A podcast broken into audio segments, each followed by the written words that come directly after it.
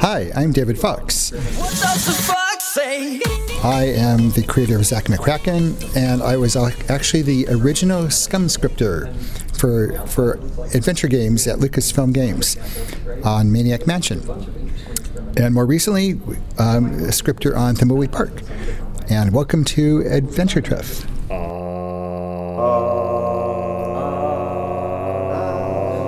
Adventure Treff. Der Podcast. Ihr hört den Adventure Treff Podcast von der Gamescom in Köln.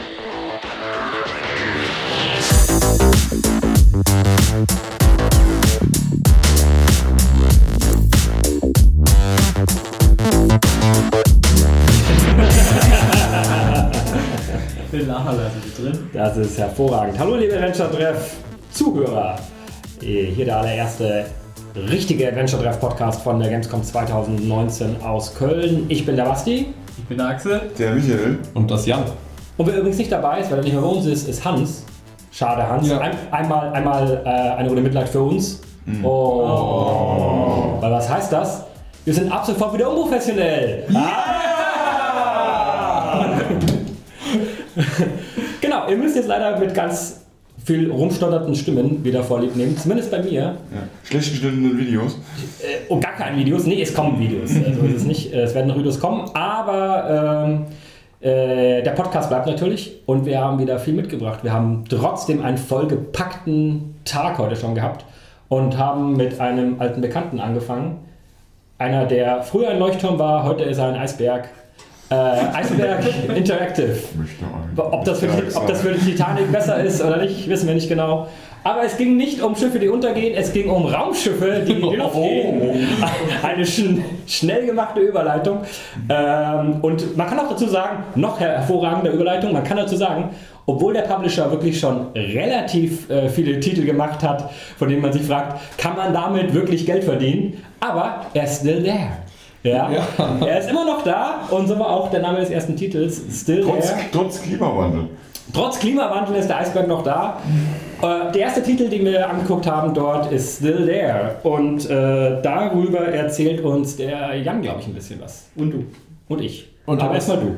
Ja, wir haben das, wir haben das gespielt, Basti hat es gespielt, ich habe mir Notizen gemacht und mir hat es gleich jetzt zu Anfang richtig gut gefallen. Ähm, es ist ein First-Person-Adventure. Man sitzt in diesem Raumschiff. Das Raumschiff hat fünf Räume, aber man sitzt quasi in der Mitte von dem Raumschiff in einem Drehstuhl und äh, guckt sich um. Und das funktioniert so, dass eben dieser eine massiv lange Bildschirm von links nach rechts scrollt. Und der hat unfassbar viele kleine winzige Details äh, an jeder Ecke, die man anklicken kann und mit denen man interagieren kann. Es sind unfassbar viele Hotspots, also man kann wirklich fast überall hinklicken. Dafür hat man eben auch das ganze Spiel lang nur diesen einen Raum. Ja. Äh, Es spielt über mehrere Tage, das heißt, wir wissen nicht, ob er sich über die Tage verändert. Aber man hat auf jeden Fall einiges darum zu klicken. Ähm, die Entwickler legen Wert darauf, dass sowohl die Rätsel als auch die Story sehr komplex sind, was jetzt erstmal beim Einraumspiel nicht so klingt. Aber wir haben, du hast schon mal ein bisschen rumgeklickt und die, die Rätsel ausprobiert und bist direkt beim Essen gescheitert. Ähm, ja, ich wollte natürlich herausfinden, ähm, wie gut dieses Spiel programmiert ist, nachdem ich herausgefunden habe, dass man bei Dedelic äh, durch wildes Rumklicken dazu, das dazu bringen kann, dass das Spiel einfach aufgibt. Kann ich dazu sagen, das Spiel hat nicht aufgegeben. Ähm, Stattdessen hast du aufgegeben. stattdessen habe ich aufgegeben und Jan das, die Tastatur in die Hand geschmissen und gesagt, mach du das, du Logikdenker, du. Ähm, und du hast es auch geschafft, en, en, entgegen meiner Erwartung. Ja, ich habe das dann äh, rausgerissen und die Developer gefistbumpt. Das sind die Leute, die im Brexitland leben. Ja. So ist das. Nee, die, sind, die kommen aus Italien, glaube ich. Die Brexitland-Leute. Nee, die, äh, die Entwickler von Still. Äh, grafisch ist es äh, sehr, sehr geometrisch, aber comicartig, äh, sehr, sehr fein gezeichnet. Genau, also obwohl es ein relativ, äh, obwohl es ein Sci-Fi-Spiel ist, ist es also jetzt nicht irgendwie unterkühlt oder irgendwie so. Äh, Es ist äh, Sehr farbenfroh, ja. sehr farbenfroh, sehr comiclastig, äh, auch humorvoll. Ähm, es gibt auch Rätsel, die, also man kann dann irgendwie so ein, so ein so eine Art Gecko irgendwie da füttern, das da irgendwie ist. Und das reagiert auch, wenn man irgendwie die Temperatur irgendwie zu hoch einstellt in dem Terrarium, dann, dann macht er lustige Animationen und so. Es ist ein bisschen humorvoll. Ähm, man kann sich da schön satt sehen und schmunzeln. Aber das Thema, um das es halt dann geht, ist dann trotzdem sehr dunkel. Ähm, also es gibt auch so ein bisschen Anleihen äh, an Sachen wie jetzt 2001 Odyssey im Weltraum. Da hat es uns ein bisschen Ja, es erinnert. gibt den wahnsinnigen Bordcomputer, der zum einen eine Hilfefunktion ist, die man befragen kann, wenn man nicht weiterkommt, der aber offenbar auch nicht, nicht nur freundlich ist, wenn ich das richtig verstanden habe. Und Mir gegenüber war er freundlich, noch. vielleicht, vielleicht ändert sich das, Vielleicht ändert sich das äh, jetzt demnächst. wie das in dem Genre so ist. Ja. Äh, und es gibt auch ein paar so, was wir so im Trailer gesehen haben, so ein paar so Cutscenes, die so ein bisschen an ähm, das Ende von 2001 erinnern, so ein bisschen äh, me metaphysisch über das eigene Sein hinaus. Ja. Solche Sachen kommen davor. Also das ist ein ganz, ganz spannender Mix. Recht unique, fand ich. Ja, und was wir ganz klar sagen, wir haben sehr schwere Rätsel, was man nicht, nicht so oft hört. Ja, sehr, also sehr unterschiedlich auch. Ich meine, das allererste Rätsel war jetzt, war jetzt äh, mehr ein Logikrätsel, ähm, aber es gibt auch äh, wirklich ganz klassisch Inventarsachen. Ähm, man muss irgendwie ein, sich ein Müsli machen, ganz klassisch Kombinationsrätsel, äh, Standard-Tagesaufgaben. Ist jetzt nicht so, dass man sich die ganze Zeit mit Maschinen beschäftigen muss. Ähm, genau. Also das, was wir jetzt in den ersten 15 Minuten halt so gesehen haben. Ja, im Herbst soll es rauskommen, so genau will man sich noch nicht festlegen. Und Windows, macOS und Switch sind aktuell vorgesehen. Und es ist keine Sprachausgabe. Es gibt Sprachausgabe im Intro. Im Intro, ja. ähm, und äh, ich weiß nicht, haben Sie gesagt, dass es sonst keine gibt? Ich glaube, es wird Ja. sonst keine geben. Okay, alles klar. Also im Intro gab es Sprachausgabe, der Rest ist ähm, im Prinzip textbasiert, weil man ja eigentlich, zumindest das wir ges- gespielt haben, hat man eigentlich ja niemanden sonst auf dem Raumschiff. Ähm, es geht ja so ein bisschen um diese Abgeschottenheit, Abgeschottenheit, ist die Abschottung. Ähm, und äh, außerdem äh, eigenem Tier und an seinem Selbst und diesem Roboter, äh, diesem Computer scheint es wohl erstmal keine weiteren Characters zu geben. Mhm. Ja, spannender Titel, ich finde. Ja. Characters durchaus, äh, wenn auch äh, nicht unbedingt trotzdem der menschlichen Art, gab es im zweiten Titel, den wir bei Iceberg gesehen haben, ähm, Transient spricht man das, glaube ich, aus. Ist das korrekt? Äh, haben Hört sich doch ganz gut an. Hört sich Ja. ganz gut an. Äh, ein Lovecraft-artiges Adventure, wenn ich es richtig gesehen habe. Ich habe es selber nicht gespielt, der gespielt hat es Axel. Äh, wie war das denn so? Ähm, ja, die Demo hat jetzt nicht so wahnsinnig viel spielerisch hergegeben. Das, ich kann da jetzt gar nicht so wahnsinnig viel zu sagen. Es ist, am Anfang hat es schon ziemlich nach Walking Simulator angefühlt, weil es war halt jetzt äh, der Einstieg ins Spiel mit eher Reden und Laufen, äh, gerade Gänge entlang. Echtzeit Sehr, 3D, kann sehr, sehr linear, Ja. sehr schöne Grafik, es sah, sah wirklich gut aus. Also es ist ein Echtzeit 3D First-Person Horror Adventure. Psychological Adventure. Psychological Adventure, mal Ja. wieder eins. Mit Ja. Lovecraft-Einflüssen und mit. Mal was Neues. Ja. Ja, obwohl die sind ja Spezialisten dafür. Die sind, äh, Genau, das also sind, sie ja- haben das sind ja die Entwickler, das sind ja die Entwickler, die auch äh, Darkness Within Genau. 1 und 2 und auch Conarium gemacht haben. Und ähm, die haben sich nur halt umbenannt. Die heißen jetzt nicht mehr so Interactive, weil da jetzt einer irgendwie weggegangen war und dann ist er aber doch wiedergekommen und dann äh, jedenfalls haben sie einen neuen Namen, den ich mir aber nicht merken kann. Komischerweise. Den weiß ich jetzt Also auch. Zoetrock konnte ich mir merken, aber wir haben, wir haben irgendwo auch schon mal eine Newsmeldung dazu gebracht, da steht es auf jeden Ja. Fall auch mit drin. Und Darkness Within ist ja auch ein Titel, der recht äh, bekannt geworden ist. Und auch gut Äh, angekommen gut ist. angekommen ist. Es sah auch, äh, also ich meine, ich konnte nur über die Schulter gucken, es sah schon sehr, sehr atmosphärisch aus, Mhm. äh, fand ich, so vom, von der Beleuchtung her und so und von den, von den Settings. Aber wie gesagt, spielerisch ähm, habe ich jetzt auch nicht so viel gesehen.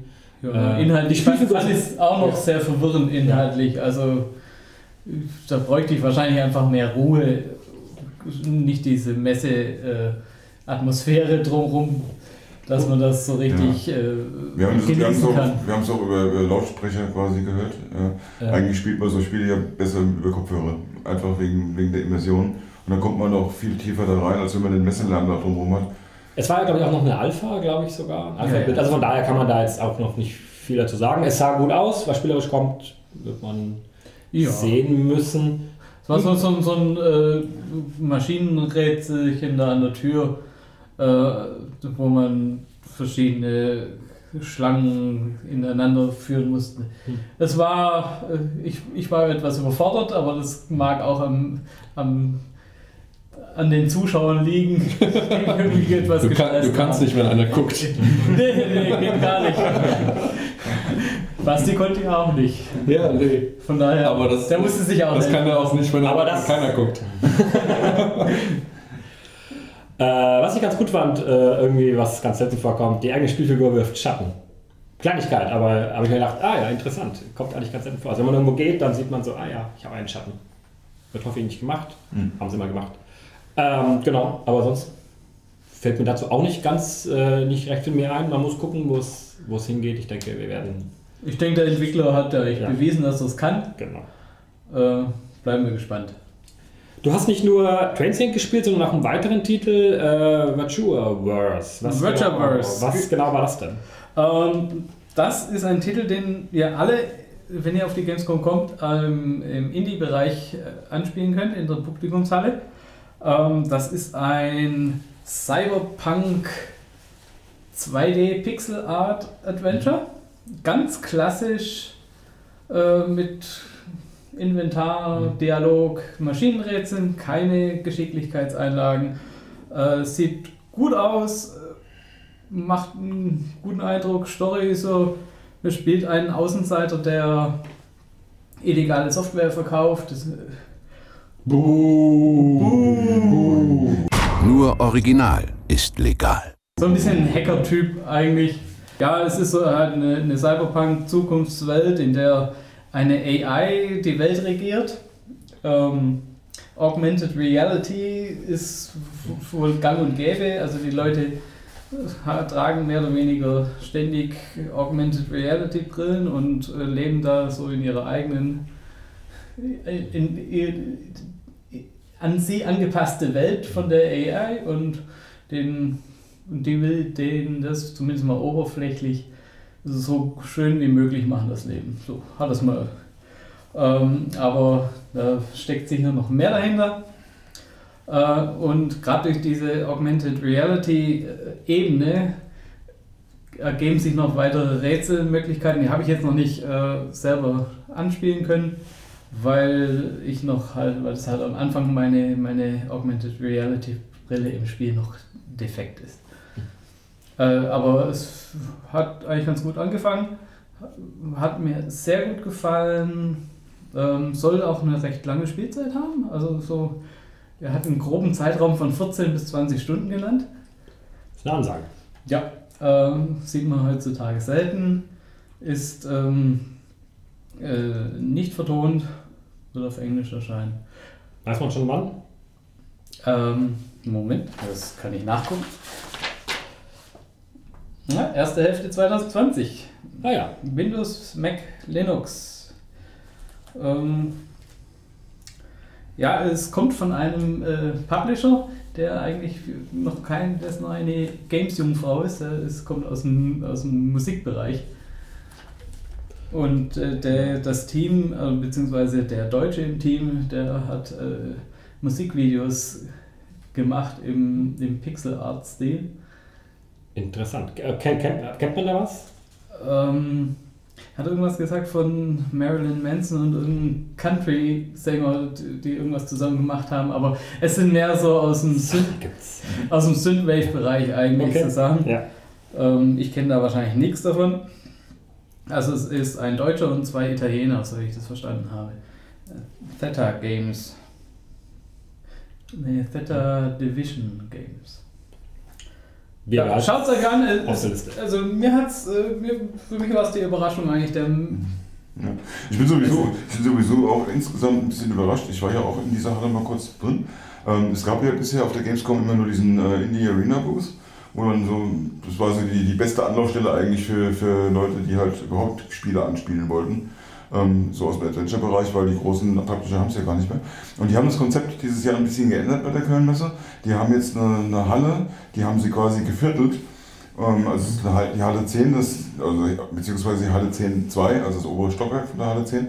Äh, Und eins von diesen Vierteln dieser relativ großen Halle nennt sich jetzt Indie Village. Und innerhalb dieses Indie Village ist auch der Indie Arena Booth. Aber auch noch ganz viele andere ähm, ja, Stand. Standansammlungen halt, wo, wo ganz, ganz viele Spiele angespielt werden äh, können. Und ich bin heute auch wirklich nur mal zwei, drei Minuten nur mal einfach durch die Halle nur durchgelaufen und habe schon fünf oder sechs Titel gesehen, wo ich mir gesagt habe, muss ich noch mal hin. Ja, oder wo, wo auch Titel da waren, die ich schon kannte.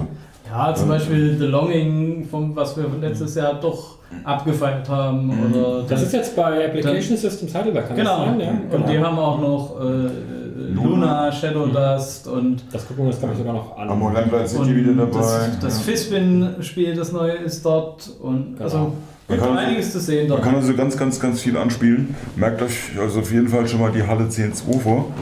Da gibt es ganz, ganz viele Anspielstationen mit Adventure.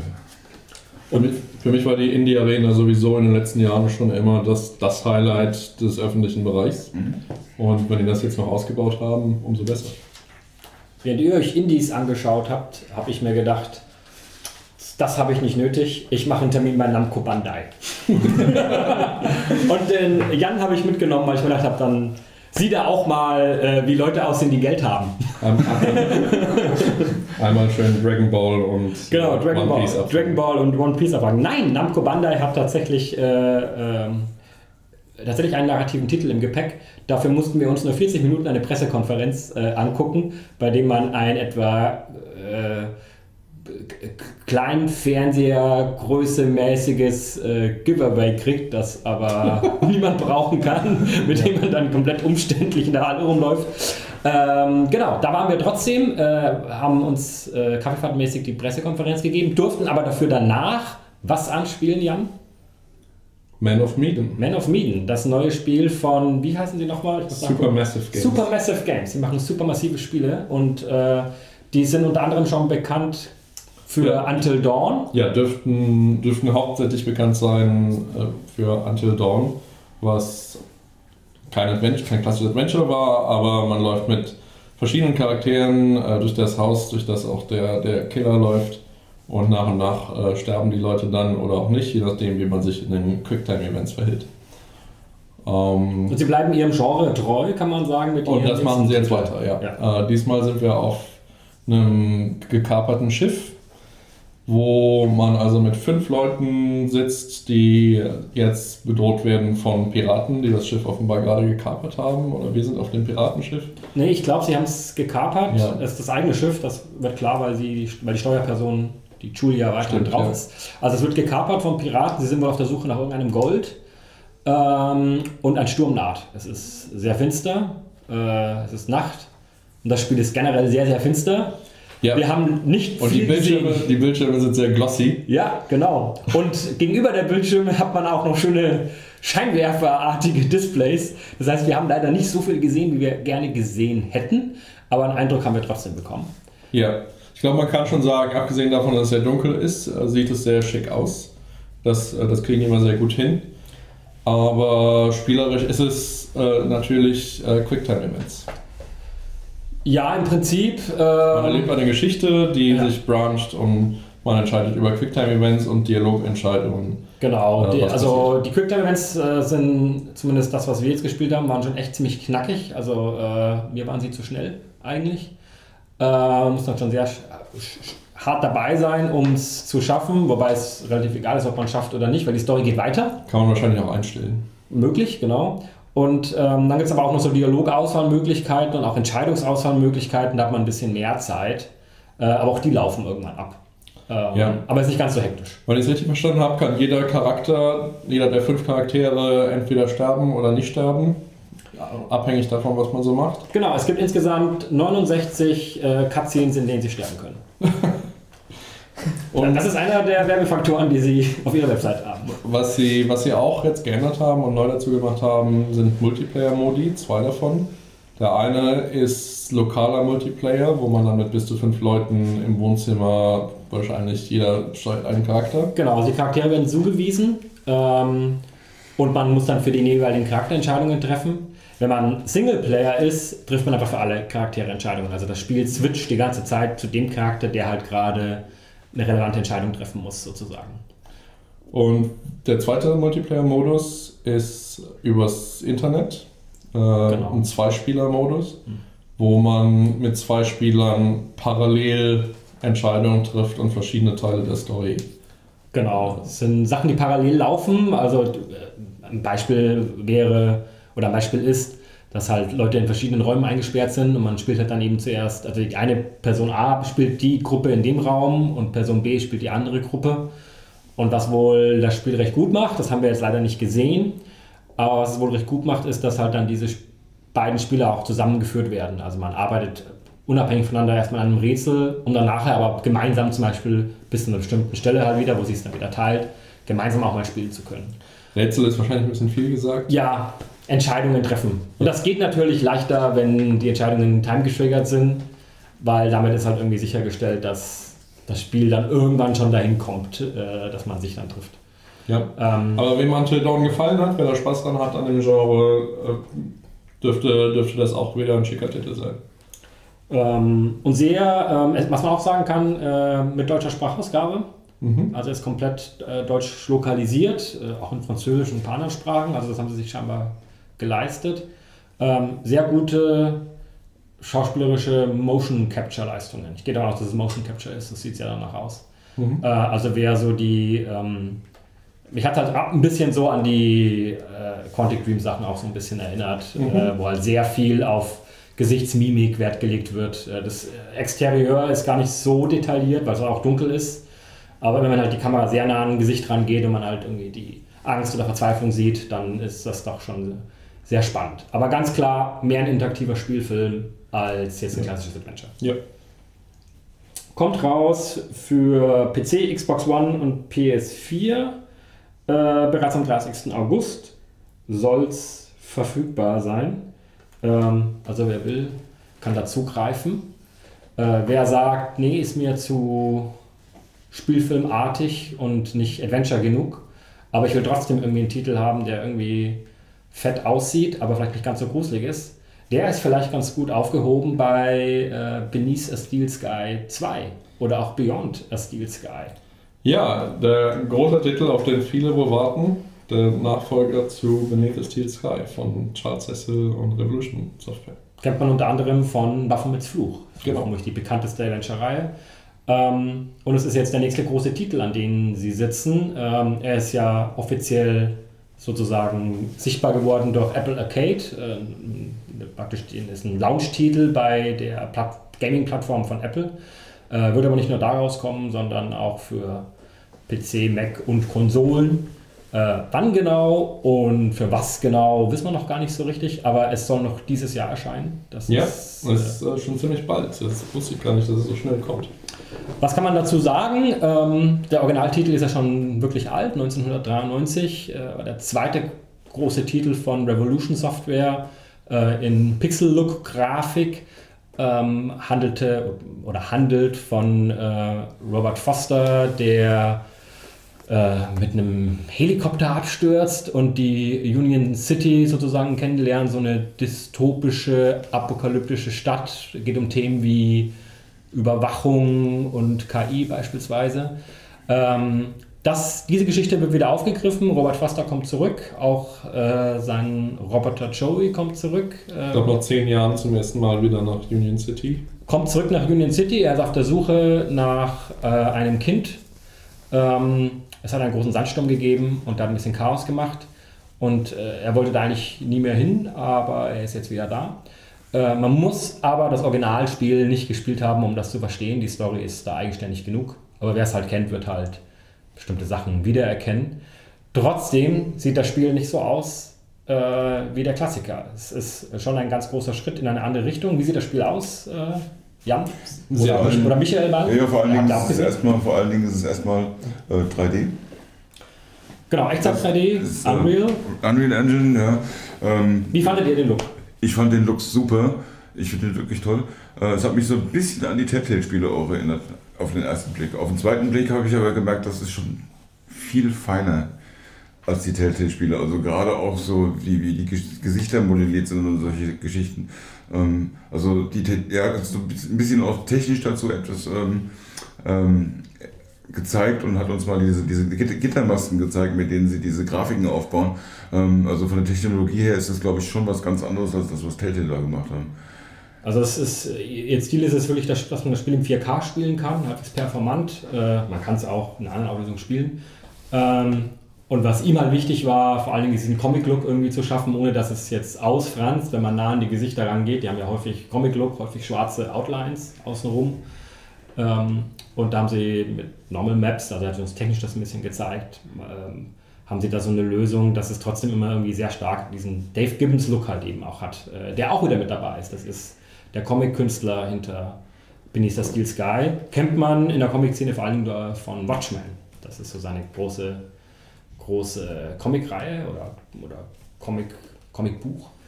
Ähm, der ist wieder mit dabei und äh, macht da wieder das Design. Und äh, ja, ich fand auch, dass es äh, sehr gut aus, sehr gut aussah, hat einen sehr distinkten eigenen Look. Ähm, das kann man dazu sagen. Ähm, spielerisch ist es. Gibt es wei- Action? Große Frage. Gibt es Gibt es Action? Gibt es Action? Gibt es Kisten, die man äh, rumschieben muss? Gibt es äh, Quicktime-Events?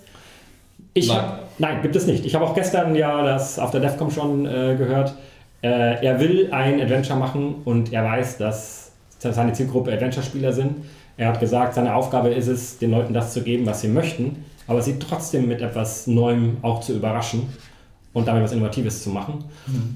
Und was er halt wieder einbaut, ist das ähm, äh, Link-Hacking-System.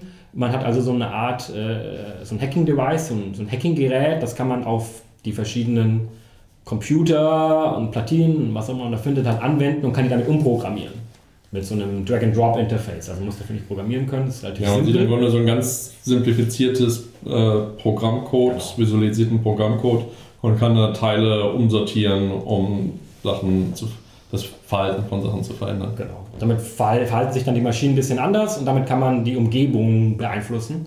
Und das ist so seine, seine Grundidee, so ein bisschen, dass er, dass er eine sehr dynamische Welt schaffen will, äh, in dem Leute halt auch äh, ihrem Leben so ein bisschen nachgehen halt reagieren auf Sachen, die um sie herum sind. Äh, er hat seinen ersten Titel, Law of the Temptress, seinen ersten Revolution-Titel, äh, da, da genannt. Da hatten sie das ja so ähnlich auch. Ähm, und damit kann man halt auch Rätseldesign machen. Ein, ein Beispielrätsel, das er hatte, war, man kann zum Beispiel mit dem ähm, Link-Hacking, konnte man so ein Förderband umprogrammieren, damit es schneller läuft, als es eigentlich laufen sollte. Und das schießt dann, Vorsicht, eine Kiste. Ja, das war mein erster Gedanke, als ich die Kiste gesehen Ja, habe. Wie? ja. Keine Kiste. Er hat, er, hat, er hat die Szene auf der DEFCON gestern gezeigt und hat währenddessen gesagt, es wird nichts zum Kistenschieben geben. Nein, nein, aber, aber es fliegt Kisten schießen. Es gibt was zum Kistenschießen. Das Förderband äh, wirft dann quasi eine Kiste an eine bestimmte Stelle, wo dann ein Roboter getroffen wird, wenn man das so einstellt, dass der Roboter da gerade ist. Und dann muss der Roboter sich reparieren selber und äh, das kann man dann nutzen, um den Roboter eine Batterie zu klauen. Also so sehr dynamische äh, Rätsel, die aber halt eben nicht äh, jetzt irgendwie Quicktime-Events oder zeitkritisch sind, aber die halt so ein bisschen mehr auf die dynamische Welt eingehen, die halt äh, sehr lebendig wirken soll dadurch. Das ist so ein bisschen ein Ziel, was er hat. Was auch wieder kommt, ist das Virtual Theater System, was er, glaube ich, für Lure of the Temptress zum ersten Mal benutzt hat. Ja. wo eben Charaktere nicht einfach nur dastehen und darauf warten, dass man mit ihnen redet, sondern die haben auch ihren Tagesrhythmus und machen, Das, machen Sachen. Äh, das habe ich gerade gesagt, aber er hat nicht so hast du gerade gesagt? Ja. Ja. Aber es doppelt hält besser, Jan. Ja, Ja. Äh, dann, Ja. dann habe ich das jetzt nochmal gesagt. Ja. Äh, hast du auch gesagt, dass, dass es mehrere Lösungsmöglichkeiten gibt? Nein, habe ich nicht gesagt. Gut, Jan, dass du das, Dass du das sagst. gut, dass du das sagst. Äh, Es gibt äh, zu vielen Rätseln mehrere verschiedene Lösungswege, sodass man eben äh, verschiedene Möglichkeiten hat, an Sachen heranzugehen und dann nicht, äh, nicht immer nur das Gleiche machen muss. Was man auch nicht so häufig sieht.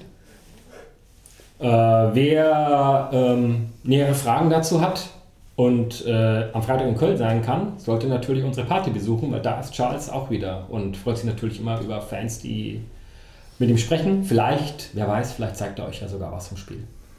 Ähm, ja, was man noch sagen kann, es wird kein klassisches Point-and-Click geben. Also die Kamera bleibt steuerbar. Ähm, also rein mit Point-and-Click äh, wird Beyond the Steel Sky nicht steuerbar sein. Stelle ich mir auch nicht so einfach vor. Weil das von, von dieser Kameraperspektive ähm, wo ja der Player-Character quasi einen Teil des Bildschirms verdeckt. Ja, Stelle ich mir das sehr schwierig vor mit einer reinen Point-and-Click, weil du kannst ja nicht immer jeden Bereich einfach auch sehen. Ja. Ja, und dann ist das wenig, macht es wenig Sinn. Ein reines First Person, ja, da würde das wahrscheinlich gehen, aber wenn man die Spielfigur dauernd im Weg hat, dann ist halt ein bisschen unglücklich. Es ist einfach so, Point and Click löst nicht alles. Es ist nicht das Schweizer Messer der Adventure-Geschichte. ähm, aber die Schweizer selber haben auch ein Adventure gehabt. Und deswegen waren wir noch am äh, Swiss Games Stand und haben uns da Ava angeschaut. Beziehungsweise ich habe das nicht gemacht, sondern äh, ihr habt euch Ava angeschaut. Was genau war das denn? Ja, Ava oder Ava, ich weiß gar nicht, wie das so. aussprechen, ist ein kleiner, aber feiner Titel, hauptsächlich für, für Mobilgeräte, der auf dem Tarotkarten-Look basiert. Also das Gameplay besteht aus Tarotkarten. Jede Tarotkarte Text. hat auf der Vorderseite einen Text, der, glaube ich, dann auch vorgelesen wird, der eine Story erzählt, eine Märchengeschichte, die als klassische Märchengeschichte anfängt, dann sich aber in was etwas Moderneres entwickelt. Und man sieht immer ein Stück, man sieht immer dieses, diesen Text auf der Vorderseite, kann den lesen oder zuhören. Und dann dreht sich die Karte um und man sieht die Rückseite und auf der Rückseite ist ein visuelles Rätsel, das eben thematisch irgendwie in dieses äh, Stück Märchen von der Vorderseite einklingt. Und das fängt ganz einfach an, wo man einfach zwei Kreise drehen muss, bis sie, bis sie, zusammen, bis sie zusammenpassen. Und wird dann nach hinten raus auch äh, komplexe, komplexe Rätsel geben mit mehreren Interaktionen. Und die, die Karten, die man schon gelöst haben, wandeln sich um in Inventargegenstände, sodass man eben in späteren Rätseln Karten, die man vor, vorher gelöst hat, benutzen kann, um irgendwie die, die, die, die Rätsel zu beeinflussen. Zum Beispiel, wir haben ein Beispiel gesehen, wo man eine Karte vorher gelöst hat, die heißt The Shadow, der Schatten. Und dann braucht man eben in einer späteren Karte, als gibt es eben einen Schatten in diesem Stück Märchen. Und dann kann man auf der Rückseite diese Schattenkarte benutzen, um das Rätsel zu lösen. Und was man, mein Haupteindruck ist, dass es wunderschön illustriert ist. Äh, sie benutzen äh, verschiedene Illustratoren von überall auf der Welt, die Autorinnen, sagt Axel auch. beides, Illustratorinnen und Illustratoren. Und divers.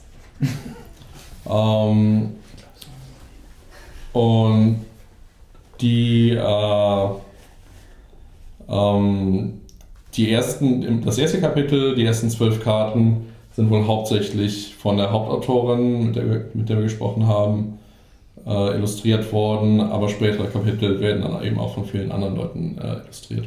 Was ich auch sehr schön fand, ist so das Konzept, sie fangen halt wirklich mit dieser klassischen, klassischen Märchengeschichte an, ähm, gehen aber im späteren Verlauf, hat sie uns erzählt, dann auch davon weg und entwickeln halt ihre eigene Geschichte weiter.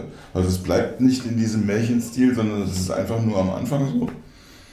Und ähm, was Sie auch noch gesagt haben, die Zielgruppe ist eigentlich auch nicht so der typische ähm, Adventure-Spieler, sondern es soll schon absichtlich eher so in den Casual-Bereich reingehen. Also für Leute, die abends auf der Couch sitzen mit einem Glas Rotwein und ganz gemütlich was ganz Einfaches spielen können. Und soll aber trotzdem interessant bleiben. Also sie versuchen das so auf so einem gewissen Grad, deswegen machen sie es auch für Mobile. Das ist auch der Grund, warum sie es äh, in erster Linie mal nur für Mobilgeräte machen. Sie können sich zwar schon vorstellen, das vielleicht später mal im PC zu machen, weil sie machen es mit Unity. Das heißt, sie sind, können portieren. Ähm, Switch hat, hat mir mal gefragt, ja, wissen Sie nicht, ob das mit dem Hochkantformat, ob das Switch so funktioniert, aber wenn ja, könnte man sich eventuell auch irgendwann ansehen. Aber erstmal ist jetzt halt iOS und Android die Zielplattform. Ich habe leider keinen Rotwein da, aber immerhin ein Hot Blood Lemonade Tropical. Wow. Was fast das gleiche ist, finde ich. Powered by Axel, vielen Dank. Ich, äh, ich muss meine Stimme schmieren und deswegen köpfe ich das jetzt. Auch um einfach mal die Leute mal aufzuwecken mit einem Soundeffekt von einer Dose. Ähm, Gibt es einen, gibt's einen Release-Termin für Ava? Ava? Du willst dich nicht festlegen. Nee, da wollte man sich noch nicht so festlegen. Ich glaube, das hängt auch von Publisher-Geschichten ab. Ähm, sie sind schon wohl relativ weit, aber können aktuell nicht sagen, wann, wann es veröffentlicht wird. Die tropische Limonade schmeckt äh, sehr interessant. Vielen Dank dafür, Axel. Ähm, das war's von Swiss Game oder von, von Ava soweit. Ähm, die Schweizer waren sehr nett, sie wollten uns alle Spiele zeigen, die sie hatten, aber davon waren leider keine Adventures mehr da. ja, Locomotive äh, wäre noch eins gewesen, äh, Loans, äh, Lone Sail, Far. Far Sales, Far Lone Far Sales. Sales. Die steckten äh, in der Deutschen Bahn fest. ähm, Ist aber auch inzwischen veröffentlicht. ist veröffentlicht äh, und ich habe gestern in dem Podcast schon darüber gesprochen, es gab ja schon eine Pressekonferenz drüber, das was Neues ist äh, ein Nintendo Switch Port. Ähm, und ich habe munkeln hören, dass sie in einem weiteren Titel sitzen, aber das noch nicht offiziell. Und das hätten sie wohl auch nicht gezeigt da an dem Stand. Ähm, genau, von daher äh, war das der einzige Titel da äh, beim, beim Swiss Games Stand. Und dann gingen wir zu den Polen und da war es das pure Gegenteil. Da haben wir dann gesagt, mein Gott, wie viele Adventures kommen denn da aus Polen? Das ist ja unglaublich. Ja. Das Ähm, hatten wir aber letztes Jahr schon. Das haben wir schon ein paar Mal gesagt. Ihr habt ja schon ein paar Mal gesagt, das ist irgendwie, äh, kaum macht ein Land The Witcher irgendwie und es äh, regnet scheinbar irgendwie auch zusätzliche Investorengelder.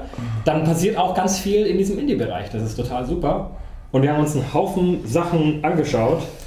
Ähm, also es war ein richtiges Tohuwabu, könnte man sagen. und deswegen haben wir uns Tohu angeschaut, oder Tohu. Ähm, ein, äh, ein Titel, der mich so ein bisschen an Maschinarium erinnert hat. Äh, von der Spielart. Äh, Axel, du hast den Titel gespielt. Ja, und Das ist ein bisschen seltsam, das fällt mir nämlich jetzt gerade mal auf. Alle Titel, die keine Texte haben, ja, werden immer erstmal mit Maschinarium verglichen. Ich habe das auch schon bei Minutes of Bei Luna, gesagt, ja. bei, bei Growbot und, und jetzt auch das. Ne? Ich, find, Ja, ich finde, hier ist es noch näher, weil jetzt die Steuerung sehr, sehr maschinariummäßig ist. Man geht halt wirklich immer in so Areale auch irgendwie rein, äh, erstmal und agiert dann. Ja, und es ist dann auch schon ziemlich eine Ebene. Nicht so, dass es so, so, so Fake 2,5D Ja. ist, sondern dass es halt wirklich diese eine Ebene ist. Und es ist äh, im Gegensatz wie zum Beispiel äh, Minutes of Island oder so, das auch ein bisschen assoziiert worden ist, auch von mir zum Teil ja, man muss halt auch sagen, es ist halt auch Point-and-Click. Es ist halt wirklich äh, keine direkte Steuerung und kein Plattformer oder irgendwie so. Es ist ein Screen, es ist Point-and-Click und man agiert mit einem Charakter.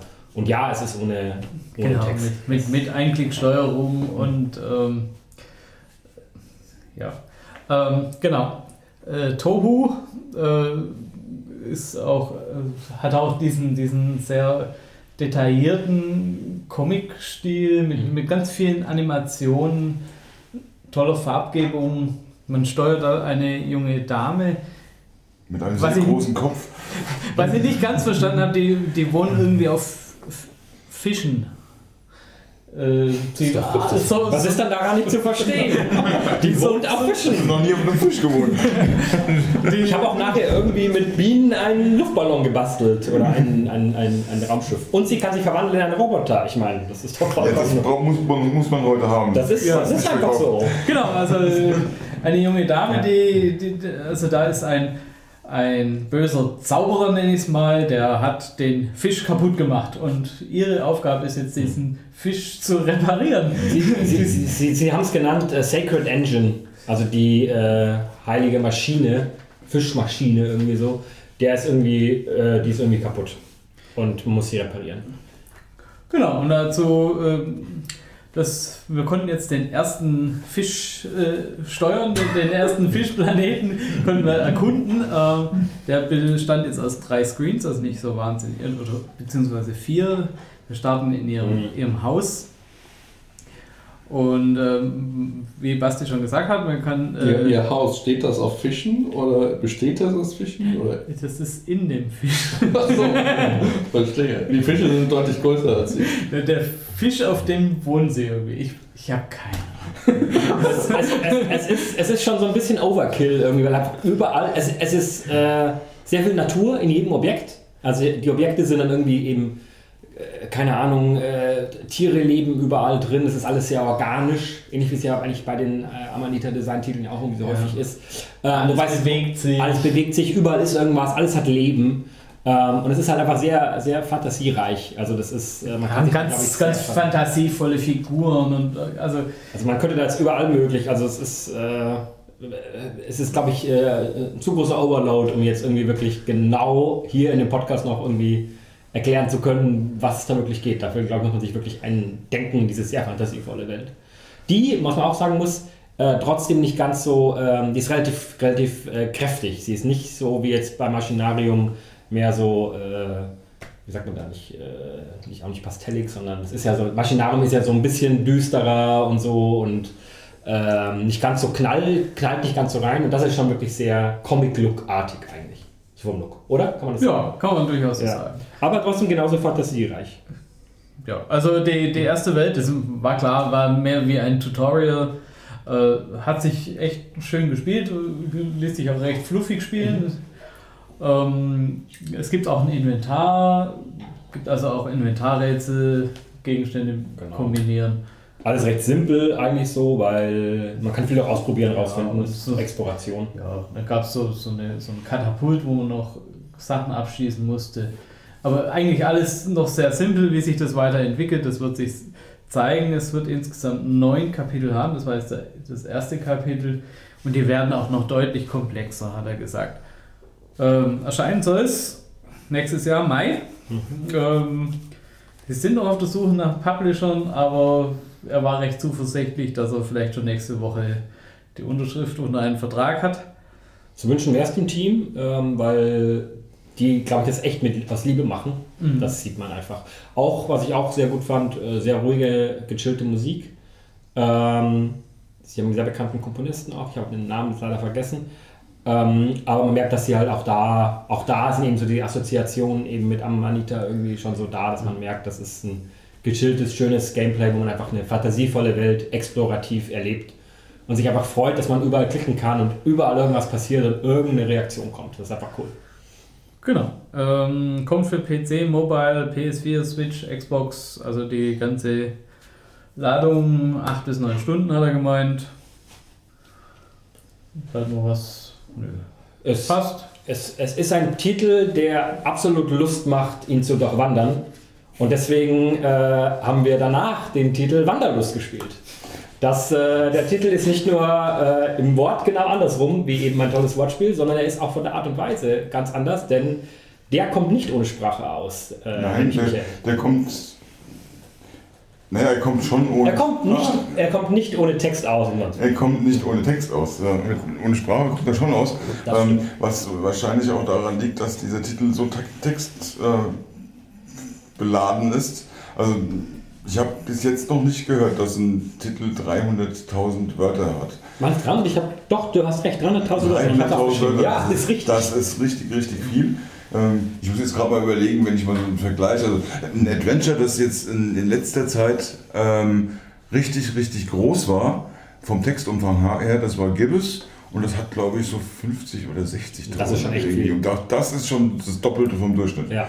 Also äh, die, äh, die beiden Leute haben vorher bei The Witcher gearbeitet, ähm, äh, waren da relativ hoch im, im Team mit dabei.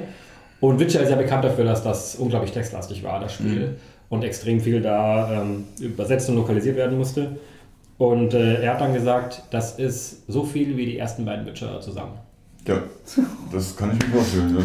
Also es ist viel Text. Das ist viel Text, aber es ist sehr, sehr gut geschriebener Text, fand ich. Also ich habe ja, es wird ja, natürlich kann man, kann man sich auch vorstellen, ähm, wahrscheinlich dann auch keine Versionen in anderen Sprachen geben, weil allein die, allein die Textübersetzung ist ja schon irrsinnig teuer bei so, so einer Menge halt irgendwie. Wie wird jetzt der Text dann eigentlich da angezeigt? Das ist unglaublich viel Text. Also der wird nach und nach eingeblendet. Ähm, also quasi, ähm, der läuft also quasi so in den, in den Bildschirm rein, in, während man den mitliest. Wie ein Buch eigentlich. Wie, wie ein Buch. Und ähm, liest sich auch wie ein Buch, erzählt ist das alles aus der Ego-Perspektive. Ähm, und die Szene, die ich gespielt habe, das ist halt ein Tourist, der gerade in, in, ähm, in Thailand ankommt. Und ähm, das sind dann so Texte wie, ich steige aus dem Auto und ich rieche dies und sehe dies und was weiß ich. Und also die, die Welt wird, wird da wirklich sehr, sehr gut beschrieben, mit der da, da ist. Ja. Und auch die Charaktere, die er trifft, werden sehr gut beschrieben. Und er trifft dann erstmal so ein, irgendwie ähm, eine Frau, die sich irgendwie als Fremdenführer anbietet. Und dann kann man sich halt eben entscheiden, ob man das macht mit der oder ob man das nicht macht mit der. Und ähm, diese. Die, Nicht ja, das, was ja, du Axel. denkst, Axel. Ja, und ähm, jedenfalls äh, die Antworten, die wirken sich aber nicht nur auf die Story aus, sodass sie dann in einer anderen Art und Weise weitererzählt wird, sondern die ähm, Antworten wirken sich auch auf das Gemüt des Charakters aus und auch dementsprechend können sich die Texte dann anders weiterentwickeln, auch Situationen anders weiterentwickeln. Ähm, Also wenn man zum Beispiel den, mit dem einen Charakter irgendwas an blöd macht, was, was einen selbst stresst, ja, dann geht der eigene Stresspegel halt hoch und dann äh, ähm, sind auch die Reaktionen von den ähm, Char- Charakteren, die man trifft, danach ja, en- entsprechend eventuell anders.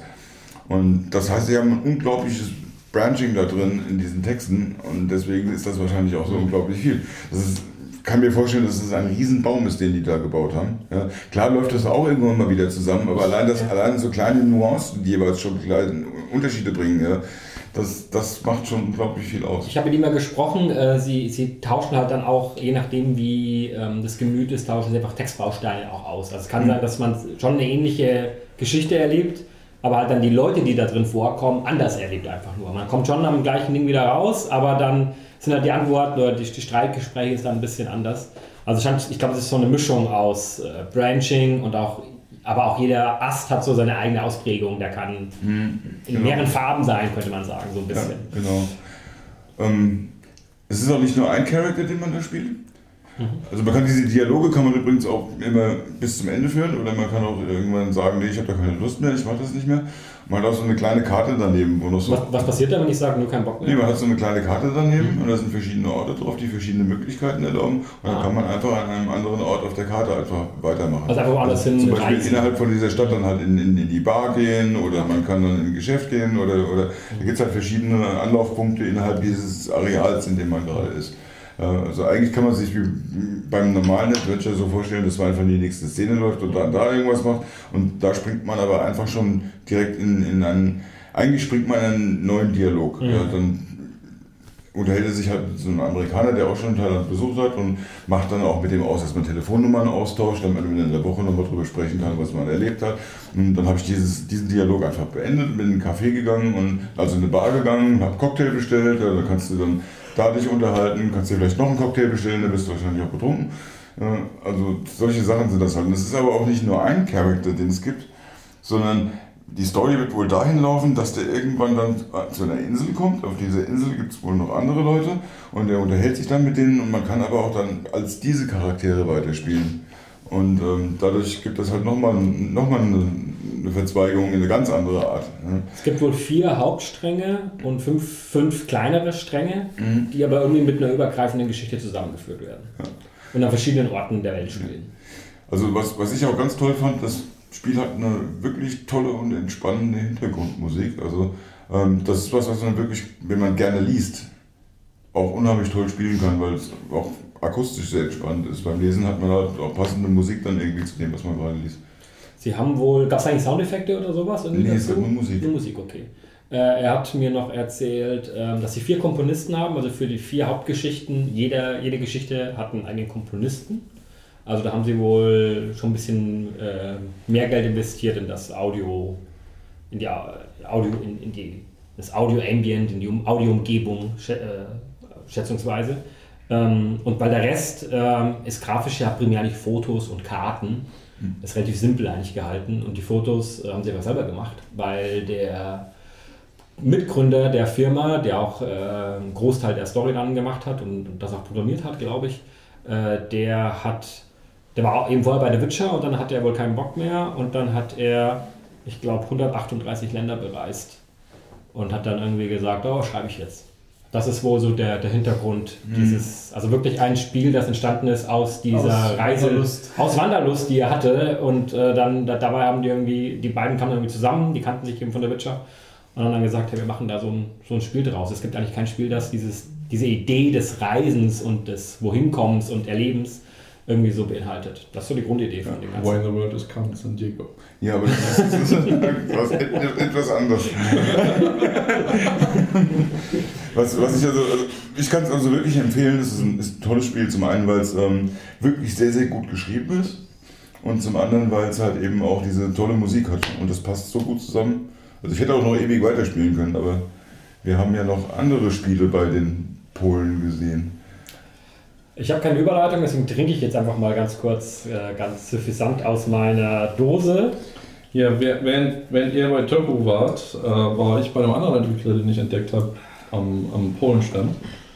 Und der hat mir gleich zwei Adventures gezeigt. Das erste ist This is the Zodiac Speaking ein Adventure, im, äh, das thematisch den Zodiac Killer, den man ja aus, aus verschiedenen äh, Dokumentationen, Spielfilmen, sehr gut ja von David Fincher, äh, oder auch Spielen kennt, äh, der eben ein realer Serienkiller war, der kryptische, Za- äh, kryptische Nachrichten an Zeitungen geschickt hat, die dann teilweise auch entschlüsselt wurden, aber teilweise auch nicht. Und der irgendwann aufgehört hat zu morden, ohne dass man ihn aber wirklich äh, ähm, fest, festgenommen hätte. Es gibt Spekulationen, wer es sein könnte. Aber wie Es bei, gibt verschiedene wie bei Jack. Jack the Ripper, man weiß es nicht. Genau. Und der hat das zum Thema eines Spiels genommen. Man spielt eben einen Journalisten, der äh, sich dieses Falls annimmt und den investigiert. Man so sagen? Untersucht. Und Haben wir jemals uns Ge- Gedanken gemacht über die Wortfindung bei diesem Podcast? Jetzt kann man das so sagen. Und es scheint zwei Modi zu geben, was ich ganz interessant fand. Also grundsätzlich ist es ein First-Person 3D-Adventure, wo man eben in der First-Person-Perspektive rumläuft, anfangs durchs Haus und dann durch andere Szenen und versucht dem Mörder auf die Schliche zu kommen. Es gibt zwei Modi. Der erste Modus ist der Story-Modus, der eben ganz normales, äh, einfaches oder klassisches Adventure ist. Und der zweite Modus ist der Zodiac-Modus, wo eben, wenn ich das richtig verstanden habe, der Zodiac-Killer in verschiedenen Szenen auch rumläuft und dich töten möchte und du versuchst halt diese Rätsel zu lösen, während du äh, dem, äh, dem Zodiac-Killer nicht auffallen möchtest, weil sonst erschießt er dich. Und das bringt dann nochmal eine andere Dimension ins Spiel. Aber für, für ruhige, klassische Adventure-Spieler Für ist- Puristen. ist, für Puristen ist Ja. der Story-Modus wohl dann der, den man gerne spielen möchte. Wenn wir schon von Puristen sprechen, gehe- gucke ich mal ganz kurz weiter zu Michael. Ja, wir haben ein, auch ein sehr puristisches Spiel angeschaut. Ein Spiel, was für klassische Adventure-Fans äh, praktisch prädestiniert ist, nämlich Brace, Brassheart. Brassheart. Brassheart. Ja, Pressart ist halt wirklich ein ganz, ganz klassisches äh, 2D Point-and-Click-Adventure.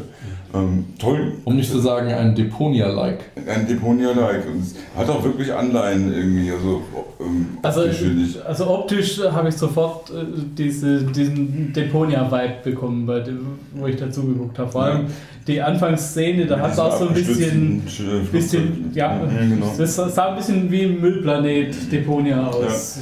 Es war aber nur ein Unfall, also es ist kein Müllplanet, das ist einfach Ja, nur aber, aber und die, der eine Screen halt, ja. ja. Es, er sagte, sie nennen es Dieselpunk, glaube ich. Äh, Man, man könnte aber auch Schrottplaneten-Optik sagen. Auf jeden Fall sehr toll gemacht. Ich, ich habe ich weiß, ich habe mit den, mit den Entwicklern nicht so viel gesprochen wie ihr, weil ich habe ja gespielt. Ich, ich auch nicht. Das Äh, Das heißt, ich weiß jetzt auch gar nicht, worum es jetzt in, im Großen und Ganzen um in der Geschichte geht. Äh, Die Szene, die wir hatten, ähm, gab es halt in einem äh, ersten Screen ein abgestürztes Flugzeug. Das war auch ziemlich kaputt. Und da saß auch nur einer drin und der konnte nicht raus. Und die Hauptfigur ist halt ein Mädchen oder junge Frau. Ähm, Das ist die Paula. Die Paula ist das. Ja. Ich höre gerade, das ist die Paula.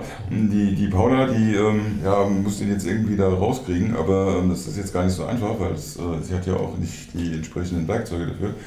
Ähm, ja, dann gab es noch ähm, mehrere Dinge, die man dann eben erledigen musste. Es, es gibt halt ein Inventar, man kann Gegenstände halt irgendwie einsammeln, man kann Gegenstände mit anderen Gegenständen kombinieren oder damit die Umgebung manipulieren, wie man es ganz, ganz klassisch kennt. Ähm, es ist ein kleines bisschen verrückt vom Zeichenstil her, gefällt mir sehr gut. Es ist so ein bisschen rund. Ähm, von der Optik teilweise auch so ein kleines bisschen an äh, Day of the Tentacle, habe ich mich erinnert, gefühlt mit diesen bauchigen äh, Gebäuden so teilweise. Ne, hat man aber in Deponia, glaube ich, auch so ein bisschen. ja. Ist auch die Farbpalette so ein bisschen wie die Deponia Farbpalette ist. Ja, genau. Ähm, Also- also, also erinnert total an Dedelic-Spiele eigentlich so Ja. ein bisschen. Die Animationen fand ich okay. Könnte man vielleicht noch was dran machen, ist allerdings auch noch nicht final, das Spiel. ne. Also es geht schon, es sind halt nicht so wirklich äh, 100%. Wobei Ja, sehr viele, sehr sollte viele eigentlich schon relativ final sein, weil als Release steht irgendwie Oktober im Raum. Oh, das habe ich jetzt nicht gewusst. Also dann, aber ähm, es gibt viele Einzelanimationen, aber ich finde die G-Animationen nicht so besonders ansprechend. Das kann aber auch nur mein, mein persönlicher Eindruck sein. Ja. Mir das jetzt nicht so stört, dann ist auch egal. Und vielleicht wird noch was gemacht. Das ist Aber auf jeden Fall von den, vom, vom Szenendesign, das ist es sehr schön.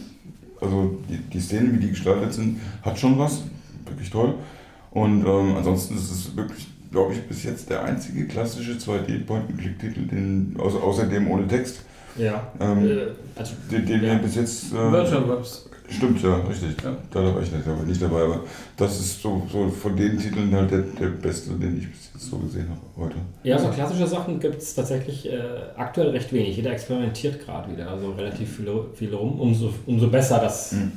dass den Titel gibt. Soll der auf Deutsch erscheinen oder übersetzt werden? Weiß man das? Ähm, English Voices. Ja, also erstmal nur Englisch und Polnisch und dann kommt es halt auf die Verkäufer an. Ja, Mhm. genau. Also so st- storymäßig ist irgendwie das Spiel in 1920 eine alternativen Variante. Und da hat der Vater von dieser Paula und noch andere Wissenschaftler Maschinen entwickelt, die äh, wie eine künstliche Intelligenz haben.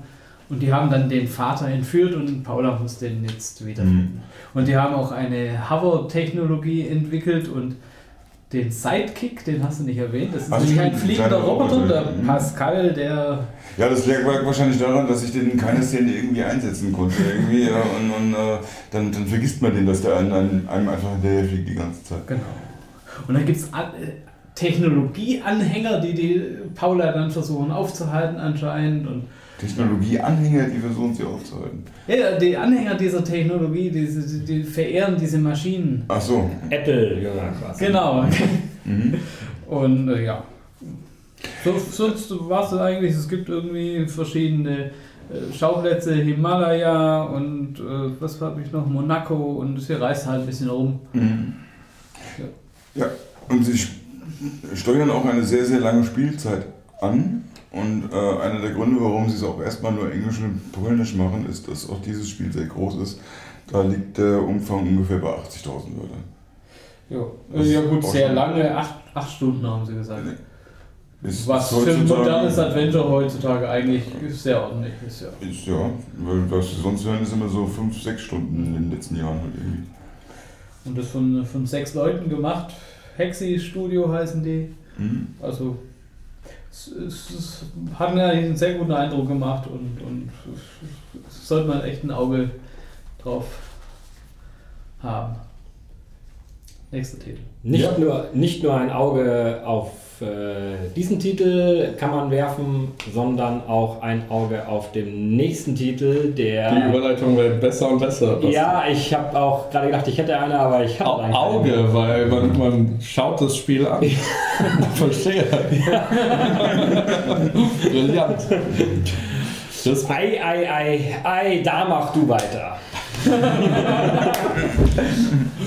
Aida oder Ada, ich weiß nicht, wie man es ausspricht. Von dem gleichen Entwickler, äh, von dem ich dich gerade weggelost habe, von. Oder Aida. Das ist das Zodiac Speaking. Das Ja, genau, von, äh, von, von einem Zodiac-Menschen, äh, der zweite Titel. Der hat dann noch gesagt, ach, äh, ich habe ja noch was auf meinem Laptop, willst du das auch sehen? Habe ich gesagt, ja, will ich auch sehen. Hat er gesagt, äh, ja, dann guck mal. Und dann kam ich irgendwie dazu und habe mir die Schule geguckt und hab gedacht, was, was, was, was gucken die denn da? Ist das, Ja. irgendwie, ist das irgendwie Netflix oder sowas? Und äh, es war dann aber wirklich ein Spiel von diesem Typen, der Genau. mit Bier in der Hand gechillt äh, am Polenstand rumstand. Genau, es ist ein Full-Motion-Video äh, interaktiver Film. Mit, und produziert ist bisher nur so ein ganz kurzer, weiß ich, zwei, drei Minuten Teil mit zwei Entscheidungen, die man treffen kann. Aber sieht Bombe aus. Aber sieht Bombe aus. Es Bombe darf man doch nicht mehr sagen, oder? absolut professionell äh, gefilmt. Äh, sieht aus wie Hollywood. äh, Ich hätte gedacht, es, es ist gedreht irgendwo in, äh, in einer Township in äh, Südafrika. Äh, ist aber gedreht in, äh, in Warschau.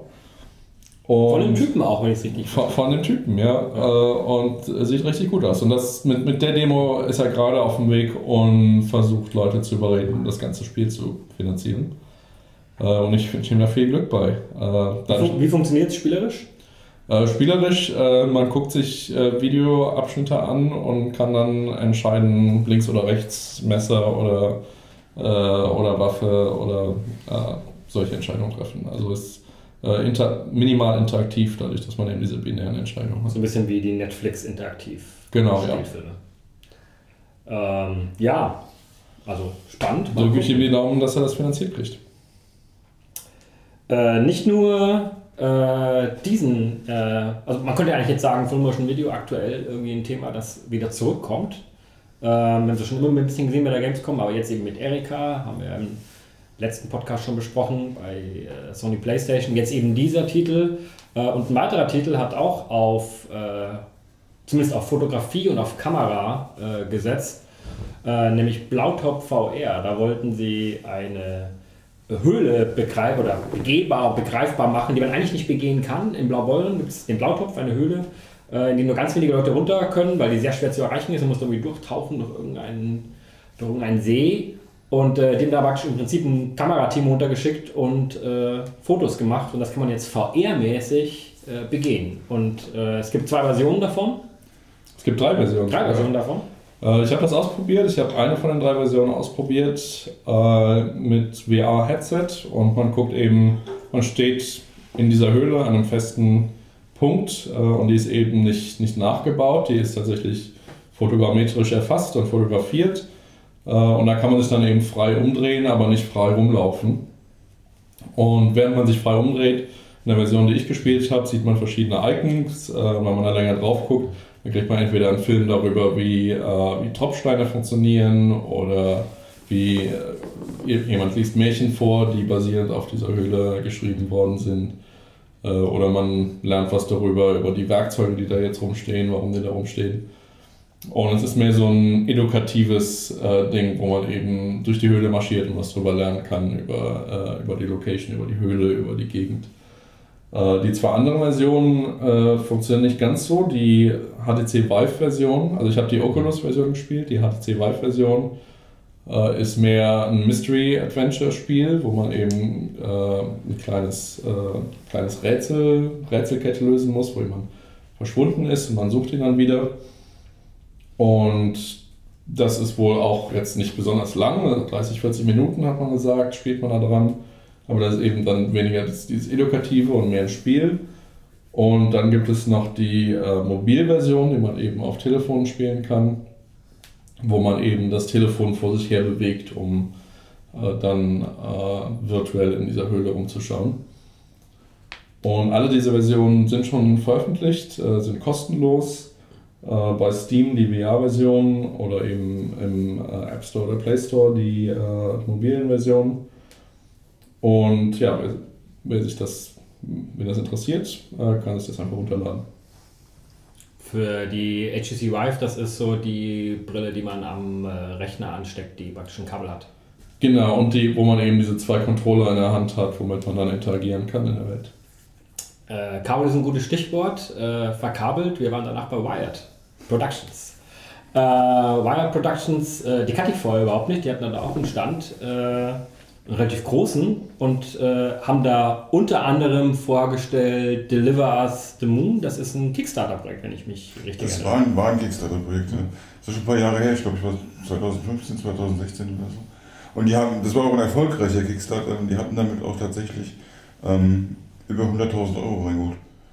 Also das war ähm, einer der größeren zu der Zeit noch gewesen. Also das war ja die Zeit, wo eigentlich die, die, die Preise schon geputzelt sind bei Kickstarter. Mhm. Wobei es allerdings auch kein reines Adventure ist, sondern äh, das hat auch äh, gewisse Geschicklichkeitselemente mit drin. Aber da kann der Jan, der hat das gespielt. Kann er ja mal sagen, wie viele Versuche er gebraucht hat, um. Ja, deutlich weniger als die unendlich Versuche, die du gebraucht hast, um in Still There äh, dieses einfache Anfängerrätsel zu lösen. Dann, Jan, äh, was geht's denn da in der Geschicklichkeit. Ich möchte jetzt nur davon ablenken, dass er es nicht war, der eingesprungen ist, um uns den Arsch zu retten, sondern der Jan das selber geschafft hat. Dankeschön. Danke, Michael. Äh, ja, also das ist eine Verschwörung. Es, äh, es ist äh, sehr, von dem, was ich gespielt habe, die ersten zwei Kapitel, es ist sehr explorativ. Es gab relativ wenige Rätsel. Äh, man findet eben Gegenstände, die dann äh, in, im Inventar sozusagen äh, Hintergrundinformationen oder Audiotapes freischalten, die dann die Hintergrundgeschichte erzählen. Und es gibt so ein paar Minimalrätsel, aber äh, das meiste ist wirklich basiert darauf, auf, darauf diese, diese Welt zu erleben. Äh, anfangs ist man eben noch auf der Erde und versucht die Rakete zu erreichen, die einen zum Mond bringen soll. Und im zweiten Kapitel, das ich gespielt habe, ist man dann eben in der Raumstation und Sachen gehen schief. Und äh, man versucht eben noch zum Mond zu kommen. Und offenbar später im Spiel ist man dann auf dem Mond. Ähm, die, äh, es gibt zeitkritische Passagen und eben auch Geschicklichkeitspassagen. Äh, also wenn diese Raumstation dann äh, schief geht, versucht man eben sich äh, von da, wo man ist, äh, außerhalb der Raumstation wieder zu der Raumstation hinzuhangeln und muss halt eben so Sauerstoffpakete auf dem Weg einsammeln, weil man nicht genug Sauerstoff dabei hat. Und wenn man davon eins verpasst, dann schafft man es halt nicht, da hat man nicht genug Sauerstoff. Und dann fängt man eben am Anfang der Szene wieder an. Also ist jetzt nicht super, super kompliziert, äh, weil man weiß, welche Tasten man drücken muss. Wenn man das weiß. Kriegt man, kriegt man das auch hin. Äh, und genauso im ersten Kapitel gab es auch eine zeitkritische Szene, wo es eben hieß, in anderthalb Minuten startet die Rakete, sieh zu, dass du zur Rakete kommst. Oder äh, du bist eben nicht auf der Rakete. Die Rakete ohne dich los. Genau. So. Und wenn das eben so ist, dann fängt man am Anfang der Szene wieder an und kann es auch noch probieren. Aber ja, es ist nicht völlig frei von, äh, von Geschicklichkeit, äh, basiert aber hauptsächlich auf Exploration, würde ich sagen. Ist ein 3D-Adventure, wie war das grafisch so? Genau, 3D-Adventure, äh, teilweise äh, Ego-Perspektive, teilweise Third-Person, Overhead-Perspektive. Äh, in der Raumstation, wo man eben äh, frei im Raum schwebt, weil es keine Gravitation gibt. Äh, da ist es Ego-Perspektive, man kann dann auch äh, sich in alle möglichen Richtungen drehen. Da habe ich auch ein paar Mal fast das Gleichgewicht verloren, obwohl es nicht VR war. Ähm, weil es eben sehr, sehr, sehr wackelig ist und sehr, äh, äh, ja, man hat eben sehr viele Freiheitsgrade in der Bewegung, was aber sehr zur Atmosphäre beiträgt. Also ich fand es also atmosphärisch sehr dicht gemacht. Weiß man was zur Spielzeit oder so? Ich nicht. Nee, habe ich jetzt auch nicht gefragt. Ähm, aber kommt raus für PC und Konsolen oder sowas? Ja, PC und Konsolen. Ähm, ich weiß allerdings nicht, ob es für Twitch oder Mobile kommt. PC und Konsolen aber auf jeden Fall. Aber wir können, wir können, ich habe einen Prospekt. Wir, wir können ganz authentisch Genau, einfach in, äh, in, in, Was nachlesen. einfach, einfach was in nachlesen, der Produktempfehlung in der nachsehen. Produktempfehlung nachsehen und, und äh, Deliver as the Moon. Gucken, was PS4, Xbox One und Steam. Wobei Steam natürlich nicht sagt, ob das jetzt. Also Windows wird es wohl sein, weil die Demo, die ich habe aus dem Kickstarter, auch auf Windows läuft. Ähm, aber ob es auf Mac oder Linux kommt, äh, ist dann halt nicht so sicher jetzt. Aber auf jeden Fall ähm, PlayStation, Xbox und äh, Windows auf jeden Fall. Ja. für alle Sci-Fi-Fans, die kein, kein Problem mit ein bisschen Geschicklichkeit haben, Mhm. kann man sich das mal angucken und der Spaß an Exploration hat. Ja, ich würde kein Rätselspiel erwarten, aber atmosphärisch fand ich das sehr gut. Das war dann schon relativ spät am Tag, wo wir uns das angeguckt haben. Wir waren alle schon ein bisschen müde. Ich habe gesagt, ach, wisst ihr was, für mich ist, ist genug. Äh, für mich ist der Tag hiermit gelaufen. Und äh, Axel und Michael waren dann die, die übrig geblieben sind und haben sich angeguckt, Those Who Remain. Ja, na, das war auch bei Riot Productions. Ja. Ähm, das war eigentlich während der Jan noch gespielt hat. Ja. Ähm, sind wir dann in die offizielle Presseankündigung reingegangen und dann haben sie uns zu allen ihren 6 plus 2 Spielen, diese, also 6, die sie am Stand hatten und zwei, die noch unangekündigt waren zum Beginn der Gamescom, haben sie uns dann um, hinter verschlossenen Türen noch die Trailer gezeigt und ein bisschen was dazu erzählt.